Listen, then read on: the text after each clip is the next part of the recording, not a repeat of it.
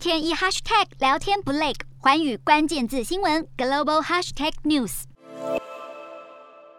乌克兰和俄罗斯在二十八号展开首轮和平会谈，谈判顺利落幕，两国也规划继续进行下一轮谈判。乌方在会谈中要求撤出所有俄罗斯军队，包含从二零一四年占领的克里米亚和顿巴斯地区撤出。不过，接下来双方将会各自返国进行磋商，而下一次谈判预计会在波兰与白俄罗斯边境。另外，法国总统马克宏持续扮演调解人，二十八号与俄国总统普丁进行通话后，克里姆林宫指出，普丁向马克宏强调，只有达成三项优。关俄方安全利益的条件，包含承认俄国对克里米亚的主权、乌克兰去军事化和去纳粹化，以及乌克兰保证中立地位，才有可能解决乌克兰问题。不过，基辅当局一再强调不会弃械投降，因此普丁喊出的三大条件看起来短时间内不会达成。